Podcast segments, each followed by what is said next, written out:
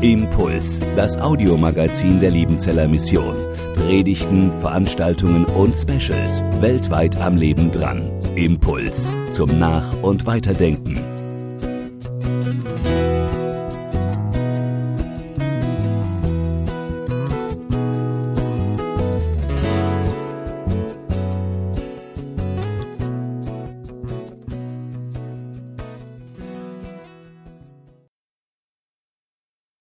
Das Herzwort für heute heißt, Darum freut sich mein Herz und meine Seele ist fröhlich. Du tust mir kund den Weg zum Leben aus Psalm 16, Vers 9 und 11. Melli, jetzt sitzen wir hier. Du bist 26 Jahre jung. Du arbeitest hier an der Kinderzentrale in Bad Liebenzell. Du bist zwar erst 26 Jahre, aber du hast schon ganz schön viel erlebt. Ich nenne dir einfach mal ein paar Altersspannen von dir und du sagst uns kurz, was in dieser Zeit für dich wesentlich war und prägend war. Mit ein paar Fakten drumherum, so dass wir das auch alles nachvollziehen können. Also, wir fangen mal an. Null bis neun Jahre. Okay, null bis neun Jahre. Äh, die waren für mich ganz stark geprägt von meinen Eltern. Ich war ein unglaublich schüchternes Kind und meine Eltern waren da sehr wichtig. Das war auch von Vorteil, ähm, als wir 2000 dann das erste Mal umgezogen sind. Ähm, ihr könnt es da oben auch sehen. Ich bin oben geboren in Niedersachsen und dann ging es, als ich fünf war, runter nach Öhringen. Aber da meine Eltern dabei waren, war das okay für mich. Mein Papa, der hat erst als Jugenddiakon in Hesling gearbeitet und dann ähm, als Prediger bei den APIs und dadurch war auch einfach Gemeinde immer ein ganz wichtiger Bestandteil in meinem Leben. Nächste Spanne. Neun bis 14 Jahre.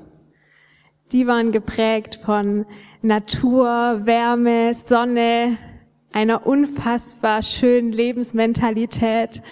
Ähm, ihr könnt es sehen, 2004 ging es für uns dann wieder ans Kofferpacken, diesmal nach Brasilien. Meine Eltern wurden berufen, mit der deutschen Indianer Pioniermission als Missionare nach Brasilien zu gehen. Und meine Eltern haben dann uns vier Kinder und zwölf Koffer gepackt und sind los. Wenn ich heute drüber nachdenke, ist es echt krass, was die da geleistet haben. Ich habe es geliebt in Brasilien. Das war einfach eine Zeit voller Freiheit. Wir haben außerhalb einer großen Stadt auf einer Missionsstation gewohnt und das war für mich total der sichere Rahmen. Wir waren auf einer brasilianischen Schule. Als Deutsche waren wir die Exoten. Dadurch musste ich meine Schüchternheit auch ablegen, weil wir eh im Mittelpunkt standen. Und die Zeit war für mich echt einerseits geprägt von dieser Sicherheit. Ich habe dort auch einen wunderbaren Hund gehabt, der mein treuester Freund und Begleiter war. Und aber einfach diese Lebensmentalität, die Menschenorientiertheit wo es einfach darum ging, das Leben zu genießen und ganz entspannt zu bleiben. Wenn das Boot untergeht, erstmal entspannt bleiben und das wird dann schon alles. Und das war echt schön. Das heißt, du musstest dann auch eine andere Sprache lernen. War das schwierig für dich? Als Kind lernt man recht gut Sprachen. Ich war mit neun Grad noch an der Grenze, wo es wirklich gut ging und wir waren in der Schule und haben einfach jeden Tag nur Portugiesisch gehört und mussten es lernen, weil wir uns irgendwie verständigen mussten. Ich kann auch gar nicht sagen, ab wann ich es konnte, aber irgendwann lief es einfach. Ja, gut. Dann nächste Lebensphase. Jetzt kommen wir noch tiefer hinein in die Teenagerphase. 14 bis 19. Ja, da hieß es für uns dann wieder Hallo Deutschland. Wir sind wieder zurückgekommen in schöne Auen. Das liegt bei Kirchheim-Teck am Fuße der Schwäbischen Alb.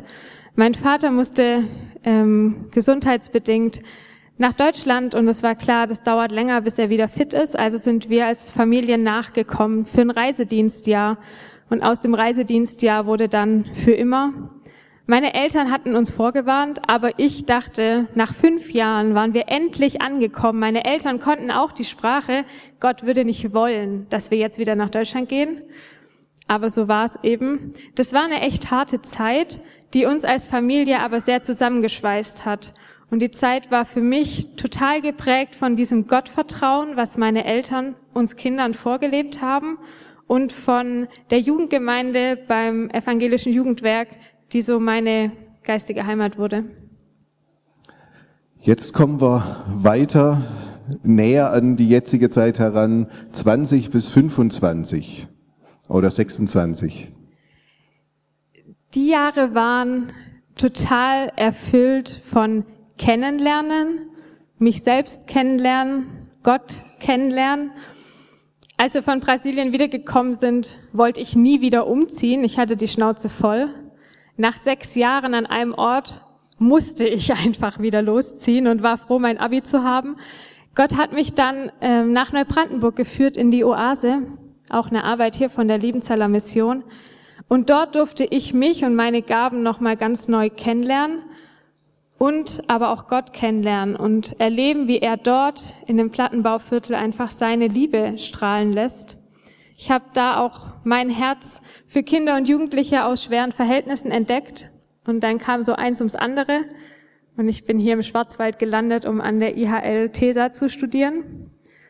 Das waren vier Jahre mit richtig genialen Höhen und den tiefsten Tiefen meines Lebens, aber auch mit Freundschaften, wie ich sie davor aus meinem Leben noch gar nicht kannte. Und ich bin echt froh, dass ich hier gewesen bin, ja.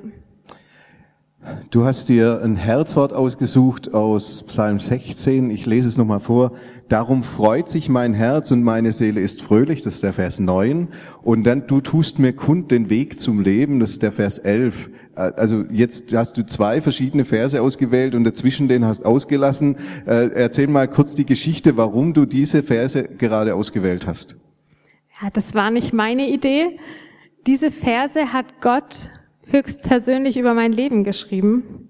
Als ich 2010 konfirmiert wurde, durften wir entweder uns den Konfispruch aussuchen oder uns zulosen lassen. Und ich habe zweiteres gewählt und diesen Vers, diese Kombi gekriegt. Und am Tag nach meiner Konfirmation meinten meine Eltern, dass ihnen diese Verse so bekannt vorkamen. Und wir haben dann nachgeschaut und es ist tatsächlich genau in dieser Kombination auch mein Taufspruch gewesen. Das wusste ich nicht. Und so stand dieser Vers schon unbewusst 14 Jahre über meinem Leben und danach noch ganz bewusst. Und wenn ich auf mein Leben schaue, dann passen die auch wie angegossen. Wir gehen mal zum ersten Teil dieses Verses. Darum freut sich mein Herz und meine Seele ist fröhlich. Du bist ein sehr optimistischer Mensch, hast du mir erzählt. In der Regel freut sich dein Herz und deine Seele ist fröhlich. Ja? Ein paar Fragen dazu. Wenn du an die vergangene Woche denkst, worüber hast du dich am intensivsten gefreut? Also sehr gefreut habe ich mich über den Samstag letzte Woche. Das war seit langem endlich mal wieder ein Tag ohne Termine, weder dienstlich noch privat. Das war sehr schön. Und am Mittwoch durfte ich in Ulm sein bei einem Kids Day. Und das ist einfach immer genial, wenn man diese Kinder sieht, die Gottes Liebe entdecken und total begeistert mit dabei sind. Das macht einen einfach glücklich. Wenn du an Gott denkst, was macht dich da fröhlich? Ganz klar seine Art. Also was ist das für ein krasser Gott, den wir haben? Der Schöpfer von allem, der Herr der Herren, der trotzdem sich immer wieder große und kleine Wunder und Überraschungen überlegt, um mir, kleinen Melli, zu zeigen, dass er mich lieb hat. Und dann auch ein Gott, der so viel Humor und Fantasie hat, die wir in der Schöpfung entdecken dürfen. Also das begeistert mich einfach. Äh, jetzt gibt es aber auch Zeiten, da wird die Freude getrübt was trübt auch deine Freude, auch wenn du ein optimistischer Mensch bist? Was lässt manchmal dein Lachen verstummen? Gibt es da Beispiele? Und, und warum sind, ist dieses Lachen dann verstummt? Also eine Sache, ähm, die mich an die Grenzen kommen lässt, ist Ungerechtigkeit und wenn ich dem hilflos gegenüberstehe. Aber was am meisten mein Lachen trübt, bin tatsächlich ich selber. Ich bin ein sehr emotionaler Typ, was total schön ist, weil ich eben sehr viele schöne Emotionen mit im Leben habe, aber auch die schlechten. Und es gibt immer wieder Tage, wo ich einfach grundlos in so einem Tief drin hänge und ja, nicht wirklich rauskomme. Und gerade im Winter hier in Liebenzell, wenn dann die Einsamkeit mal wieder anklopft und dann nicht mal die Sonne zu sehen ist, da ist manchmal dann schon schwierig. Gab es auch schon mal längere Zeiten, wo du deine Fröhlichkeit verloren hast, wo du dann den Eindruck hattest, da bin ich gar nicht mehr ich selber? Äh, und, und wie hast du dann die Freude zurückgewonnen? Äh, ja, die gab's leider. Ähm, das war hier im Studium in meinem zweiten Jahr. Dieser Missionsberg ist total genial, weil er voll ist von Menschen mit Potenzial, die Bock haben, irgendwelche coolen Sachen zu machen. Und ich bin total initiativ. Ich liebe es, Projekte zu starten und habe das hier auch voll gemacht. Aber dann kam noch das Studium dazu, wo immer mehr theologische Fragen aufgeworfen wurden, die meinen kindlichen Glauben total ins Wanken gebracht haben. Und das hat echt viel Kraft gekostet, bis ich irgendwann einfach kurz vor einem Burnout stand und zusammengeklappt bin.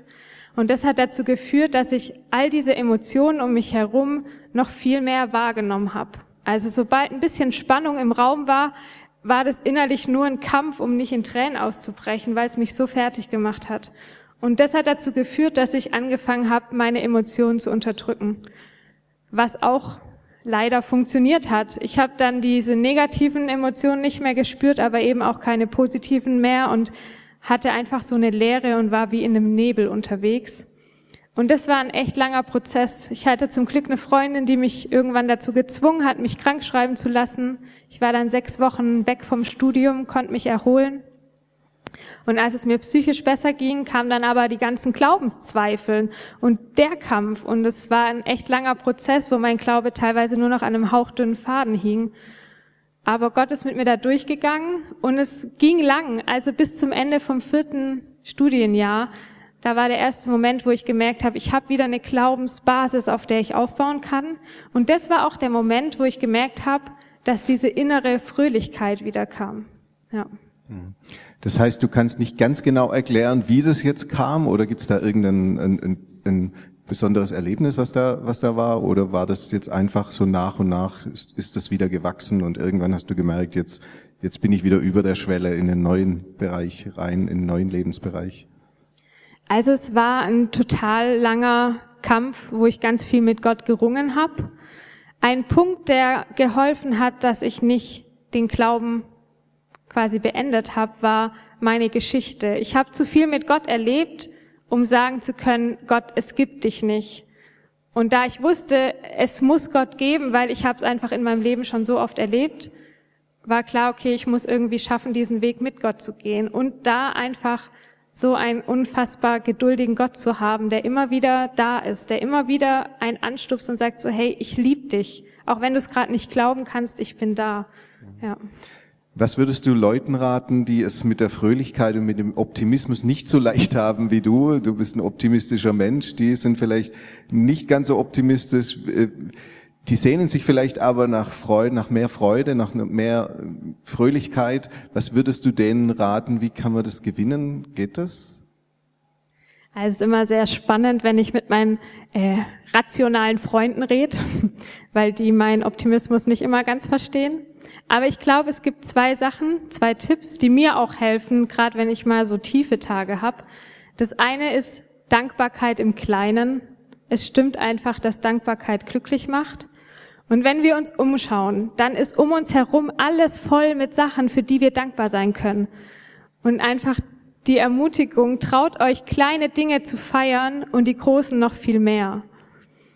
Und beim Optimismus, da hilft mir, wenn ich irgendwie so vor dunklen Zeiten stehe, wenn ich Probleme habe oder mal einfach nicht weiß, wie es weitergehen soll und mich total hilflos fühle, hilft es mir, meinen Blick auf Gott zu wenden. Einmal, Gott ist so viel größer als meine Probleme und Gott weiß schon längst, wie er mich da raus oder durchbringt, aber auch Gottes Perspektive einnehmen.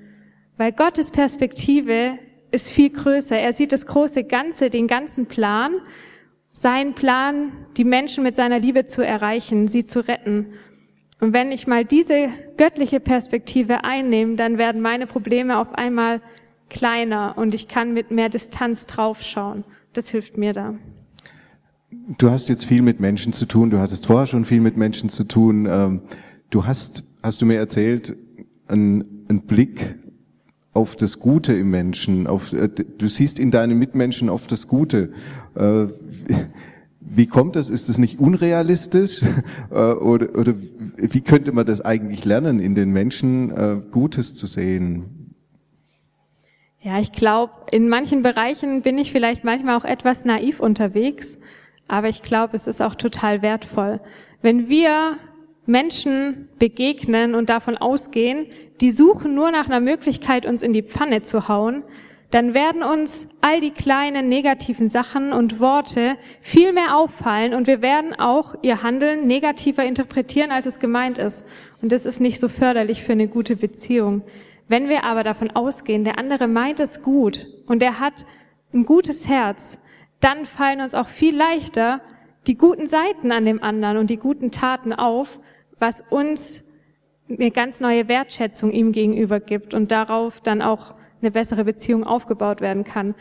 Ich glaube, lernen kann man es schon, indem man seine eigene Haltung gegenüber anderen immer wieder hinterfragt und mit Gott drüber redet, weil ich bin davon überzeugt, dass Gott es liebt, uns diese Schätze zu zeigen, die er in die anderen Menschen reingelegt hat. Ich, ich denke oft so, äh, die, die Ebenbildlichkeit Gottes, die in den Menschen äh, steckt, da hat er so viel hineingelegt in einen Menschen, so viele Gaben, so viel Gutes. Und das zu sehen, äh, ja, das ist super. Vielen Dank, vielen Dank, wie, wie du das erklärt hast. Du hast das, du lebst es, glaube ich, auch. Ja. Jetzt äh, mal so als Überleitung zu deinem Impuls für uns. Ähm, ich habe vorher von den Wegen gesprochen. Wir stehen immer irgendwie an Schwellen in einen neuen Bereich unseres Lebens hinein. Wo willst du denn eigentlich noch hin in deinem Leben? Das ist eine total gute Frage, stelle ich mir auch immer wieder. Also ein Traum von mir ist es irgendwann, Mann und Kinder zu haben, in einem Haus, in dem immer freie Zimmer sind, damit Leute, die mal eine Auszeit brauchen, vorbeikommen können und ein paar Tage da sein. Aber an sich bin ich recht flexibel. Ich weiß nicht, ich bin total gespannt, was Gott für mein Leben vorhat. Ich will seine Liebe weitergeben und wo und wie genau, da bin ich einfach selber gespannt. Und wir sind jetzt gespannt auf das, was du uns zu dem zweiten Teil dieses Verses sagen wirst. Du tust mir kund den Weg zum Leben. Vielen Dank schon mal. Ja, mein Herz freut sich und meine Seele ist glücklich. Du tust mir kund den Weg des Lebens. So in der Theorie hört sich das eigentlich total praktisch und einfach an. Aber ist es das wirklich? Ich weiß nicht, wie es euch geht. Ich persönlich hatte noch nie einen Pfeil vor mir auf dem Weg, der immer wieder gesagt hat, wann ich abzubiegen habe. Ich habe auch noch nie einen Brief vom Himmel gekriegt, der mir gesagt hat, was in der Situation die richtige Entscheidung ist. Trotzdem würde ich sagen, ja, es ist einfach. Gott, du tust mir kund den Weg des Lebens. Ich will euch ein bisschen mit hineinnehmen, was Gott mir zu diesem Vers gezeigt hat in den letzten Jahren. Als ich in meinem FSJ war, da bin ich irgendwann so zu diesem Bild gekommen, dass das Leben mit Gott ein bisschen wie so eine Schnitzeljagd ist. Gott hat den Plan und ich weiß nur am Ende, da erwartet mich der Jackpot, das ewige Leben. Wie ich da hinkomme, das weiß Gott und der wird mir immer wieder Hinweise schicken, wie es weitergeht.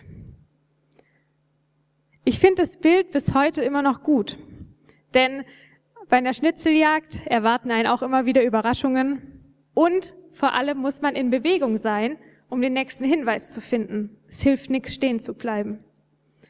Aber ich durfte auch lernen, dass es bei Gott noch ein bisschen weitergeht. Auch während meinem FSJ kam irgendwann die Frage, wie geht's weiter? Was steht an? Und Gott hat mir tatsächlich sehr deutlich gesagt, dass ich Theologie und soziale Arbeit studieren soll. Aber er hat mir nicht gesagt, wo. Zur Auswahl stand einmal hier die IHL oder die Hochschule Tabor in Marburg. Ich dachte, ja, ganz entspannt, ich schreibe zwei Bewerbungen und Gott wird dann schon dafür sorgen, dass ich nur eine Zusage kriege. Dann weiß ich auch, wo ich hin muss. Guter Plan, aber Gott hat mir dann ein bisschen eine andere Ansage gemacht. Verschiedene Menschen kamen auf mich zu und haben gesagt, Melly, ich habe ich hab das Gefühl, Gott will, dass du bei der Entscheidung eine Herzensentscheidung triffst. Melli, Gott will, dass du dich selber entscheidest. Er lässt es dir offen. Und ich war nicht begeistert. Ich war sauer auf Gott und fühlte mich total im Stich gelassen. Wie soll ich das denn entscheiden? Die Studiumsfrage war damals für mich die entscheidende Frage. Denn je nachdem, wo ich studiere, wird sich mein Leben anders später entwickeln. Vielleicht studiert mein zukünftiger Mann in Tabor und ich gehe zu IHL und werde für immer Single bleiben. Vielleicht werde ich aber auch an der IHL nur den perfekten Job finden und wenn ich in Tabor studiere, einfach nicht wissen, was ich machen soll. Das waren meine Gedanken. Und Gott hat mir gezeigt, dass er größer ist und dass sein Plan für mein Leben anders zu verstehen ist. In dem Bibelvers steht nicht, du tust mir kund den Weg meines Lebens. Da steht, du tust mir kund den Weg des Lebens. Gottes Plan für mein Leben, für dein Leben ist es, den Weg des Lebens zu erkennen. Und wo wir den finden, das hat Jesus uns verraten. Johannes 14, Vers 6. Ich bin der Weg. Jesus ist der Weg des Lebens. Und Gottes Plan für unser Leben ist, dass wir Jesus erkennen und dass wir mit ihm gemeinsam unterwegs sind, dass wir nah an Jesu Herz sind. Wenn wir in den Psalm 16 reinschauen, dann können wir das da auch im Kontext lesen. Denn direkt vorher in Psalm 8 steht, ich habe den Herrn alle Zeit vor Augen. Er steht mir zur Rechten, so wanke ich nicht. Dann ist mein Herz fröhlich und meine Seele glücklich. Wenn der Herr an meiner Seite ist, dann. Wenn wir gemeinsam mit Jesus unterwegs sind, wenn wir nahe an Gottes Herz bleiben, dann wird Gott auch schenken, dass unser Herz anfängt, für das zu schlagen, was Gott wichtig ist. Und dann ist unsere Aufgabe zu tun, was im Psalm 37 steht. Befiehl dem Herrn deine Wege und hoffe auf ihn. Er wird's wohl machen. Ich musste mich entscheiden. Und meine Herzensentscheidung fiel auf die IHL. Und ich durfte erleben, wie Gott mitgegangen ist und wie er es gesegnet hat. Die Zeit hier war die schönste und gleichzeitig die schwerste und krasseste Zeit meines Lebens. Aber Gott war dabei und ist mit mir durchgegangen. Ich weiß nicht, wie es gewesen wäre, wenn ich mich für Tabor entschieden hätte.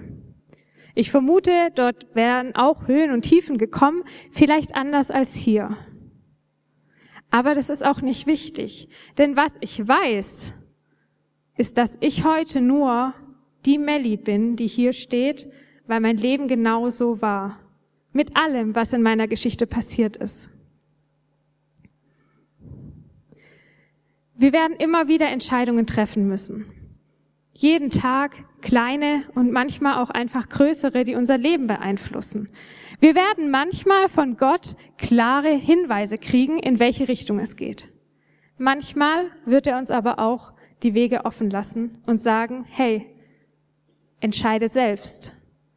Es geht nicht darum, den einen vorherbestimmten Weg zu finden mit den genau vorherbestimmten Menschen an der Seite, sondern es geht darum, den Weg gemeinsam mit Gott zu gehen. Gemeinsam mit Jesus, der der Weg des Lebens ist, unterwegs zu sein und unser Licht leuchten zu lassen. Das ist Gottes Plan für unser Leben. Wir haben heute den Ewigkeitssonntag, wo wir auch an viel denken, was so im vergangenen Jahr war. Viele Höhen und Tiefen, viele Entscheidungen, die wir treffen mussten. Und wir werden uns überlegen, wie wäre es, wenn wir uns anders entschieden hätten. Aber das ist nicht das Wichtige. Das Wichtige ist, dass wir mit Jesus unterwegs sind. Wir müssen nicht wissen, was morgen passiert. Aber wir müssen wissen, dass morgen zusammen mit Jesus passiert. Und wenn wir das wirklich verstanden haben, dann können wir unsere Wege Gott hinlegen und gespannt sein, was er tut. Denn ich glaube, wir haben einen Gott, der groß genug ist, alle unsere Umstände zu benutzen zu seiner Ehre und zu seinem Lob. Und wenn schwere Zeiten kommen, dann wird er es nutzen, um uns näher zu ihm zu bringen, um uns zu schleifen und zu formen. Ich glaube auch, dass wir einen Gott haben, der im Notfall auch eine Tür zuschlagen kann, damit wir nicht durchgehen.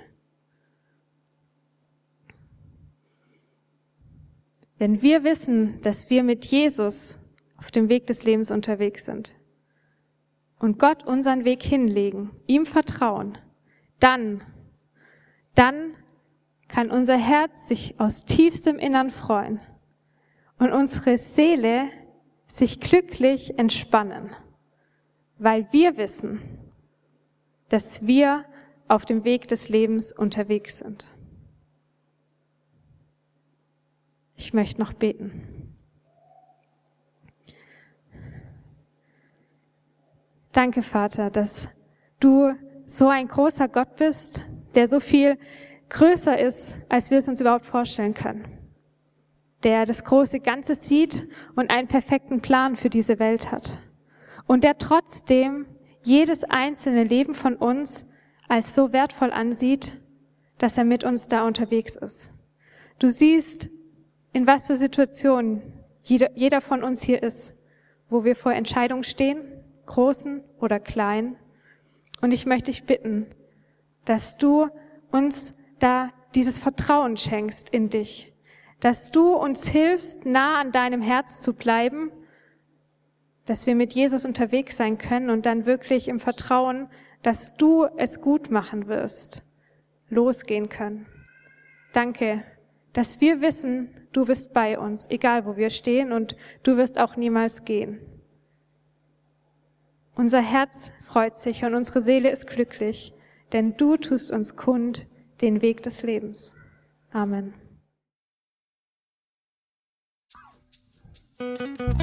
Impuls ist eine Produktion der Liebenzeller Mission. Haben Sie Fragen? Würden Sie gerne mehr wissen? Ausführliche Informationen und Kontaktadressen finden Sie im Internet unter www.liebenzell.org. Die Liebenzeller Mission produziert ebenfalls das Fernsehmagazin Weltweit am Leben dran. Informationen zur Sendung und zum Empfang gibt es unter www.weltweit-magazin.de.